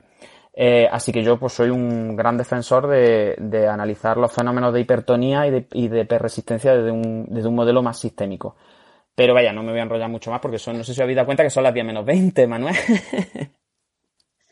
Sí, al final no, al final de, una charla vamos a sacar otra. Yo creo que, bueno, resumiendo, sí es verdad que, todos los trastornos del tono y obviamente la, aproximación clínica pues la tenemos que hacer pues, con esas manifestaciones clínicas, esas características clínicas. Yo creo que, que daría para uno, no, para daría para tres o cuatro episodio esa, esa clasificación basada en manifestaciones clínicas de la neurofisiología del tono. Y, y bueno, eh, sí es verdad que al final nos hemos ido un poquillo de, de médula, pero bueno, creo que, que, nos hemos quedado ahí en la clínica medular, nos quedaría un poco por, por comentar esos síndromes medulares, que creo que obviamente lo vamos a tener que dejar para, para otro episodio, y después proponer pues esa paradoja neuroanatómica funcional eh, que comentaba Fouda en su, en su eh, artículo. Entonces, si os parece bien, pues dejamos estas dos partes, la parte más de esos síndromes medulares, que yo creo que además la podemos hacer bastante clínica y bastante orientada al tratamiento, cómo, cómo puede enfocar el tratamiento en esas diferentes eh, síndromes clínicos, que obviamente pues son más teóricos que, reales, porque obviamente no te va a venir un paciente con un síndrome medular posterior eh, canónico que no haya tocado nada. Si somos sistémicos, pues obviamente eh, va a tener afectación de, en mayor o menor medida, pero de casi todas las partes del sistema nervioso. Pero bueno, nos sirve un poco para orientar a esa clínica y podríamos yo creo que dar un par de pautas de tratamiento. Y después pues podríamos ya terminar de entrar con esa paradoja neuro, neuroanatómica funcional y, terminar de, de, hablar de esa variabilidad de, clínica. Entonces, bueno, viendo que, no, que nos hemos pasado de hora, eh, no sé si alguien quiere aportar algo, si nos quiere dar pues, pues, su visión, su opinión, su lo que sea. Dejamos un turno final de, de palabra y nos dejamos un poco, no sé si para el siguiente capítulo o eh, para, para otra semana, pero nos dejamos pendiente esa médula 2 eh, sobre más clínica, más clínica y más paradoja. No sé si algún compañero pues quiere hacer alguna aportación final o eh, terminamos ya por hoy. Sí, yo simplemente añadía esta última aportación que han hecho sobre el tono, y es que está claro la variabilidad inmensa que hay, que nos encontramos con los distintos usuarios de tono y que a lo mejor no nos tenemos que centrar tanto en eliminar ese tono, sino usarlo para que el paciente funcione, saque distintas actividades funcionales y usarlo en algo positivo y no estar encerrado en bajarlo, eliminarlo y quitarlo del medio, que algunas veces pues nos va a ayudar más de lo que nos puede estorbar. Sí, de hecho yo creo que es bastante interesante, sobre todo en el tema de la distonía prácticas, que como bien comenta Juan, pues es como un poco más resistente, menos saturable. Entonces yo creo que, ese abordaje de distonías prácticas, de intentar eh, enseñar o hacer que el paciente experimente y, que use esa distonía práctica. Yo el primero que, voy a hacer es obviamente a Juan, cómo, cómo usaba eh, las distonías prácticas para hacer una transferencia del suelo a camilla, eh, utilizando eh, esa alteración del tono y que de una forma sin esa alteración del tono ese paciente no la, no la podía haber hecho de forma autónoma. Entonces, eh, muchas veces tenemos que jugar con esas alteraciones del tono e intentarle sacar un partido funcional. Y yo siempre soy defensor de que muchas veces para, sobre todo lesiones medulares, eh, unas piernas flácidas son muchísimo menos funcionales que unas piernas espásticas. Siempre habrá casos, siempre habrá eh, excepciones, pero obviamente unas piernas rígidas, unas piernas con una alteración del tono positivo, siempre van a ser mucho más funcionales porque por lo menos permiten en la mayoría de casos eh, una bipedestación. Las piernas flácidas normalmente dificultan muchísimo las transferencias, no permiten bipedestaciones, entonces suelen costar bastante, suelen tener esa repercusión funcional. No sé si algún compañero quiere hacer alguna aportación más o nos despedimos hasta la semana que viene, que nosotros por lo menos aquí en, Granada vamos a tener un día que tenemos el corpus y, y vamos a descansar. Bueno, Dejo un segundillo por si alguien quiere hablar. Bueno, pues creo que, podemos dar hoy por cerrada la, el episodio. Creo que ha quedado bastante interesante. Por lo menos creo que hemos hecho un primer acercamiento sobre la médula. Creo que, que podemos hacer un segundo episodio mucho más clínico, mucho más orientado a esa intervención y orientado un poco a cómo enfocar eh, las lesiones medulares desde la clínica. Pero bueno, creo que, era necesario esta pequeña introducción macroscópica, microscópica y de la clínica más general eh, de la médula. Pues nada, mm, me despido. Yo la verdad es que agradeceros a todos, porque la verdad es que ha tenido bastantes personas durante la hora y media, casi dos horas que llevamos hablando y seguramente pues con el buen seguimiento que estamos teniendo en el podcast pues seguramente también tenga mucho seguimiento. Entonces simplemente pues agradeceros la acogida que está teniendo tanto los directos como los podcasts y nada, emplazaros al siguiente episodio que en principio lo decidiremos en cuestión de un par de días y lo iremos anunciando en redes sociales como lo hemos estado realizando. Tenemos en el tintero esta médula espinal 2 y también tenemos en el tintero eh, finalizar o, completar ese mm, graduación de la intensidad en, patología eh, neurológica que introducimos con, nuestro compañero Pablo Bouza. Pues nada, sin ser un poquillo, sin ser más pesado, mm, agradeceros de nuevo y emplazaros al siguiente episodio. Y nada, que paséis muy buena noche, final de semana, y nos vemos en la siguiente edición de, de este Neurofisio Club. Pues nada, que viva la Tarasca. Feliz Corpus. Que estamos en Corpus, en Granada. Hoy ha salido la Tarasca muy guapa, con su vestido fusia y sus plumas. Me he dado cuenta que he cerrado la... Me he ido, pero no, no he cerrado esto. El Manuel nos quería echar sin despedirnos, será. Vaya, Se ha ido. Es que es un pendejo. ¿No ves que, lo he, que he hecho, he hecho un montón de moderadores, Manuel, para que no nos echaras de la sala? Encima de que has llegado tarde, nos quiere echar sin que nos despidamos. Es que vamos y vamos. En fin. Yo, he dado momento, he dado momento a. Claro, sí, sí. Ahora suena la musiquilla. Y ya está. Y viva la tarasca y que, que veáis la tarasca, hombre, que está, está muy guapa este año. Ale, hasta luego. Besico. Adiós, Mode. Adiós, Ana, Pablo. Adiós. Adiós. Hasta luego. Chao.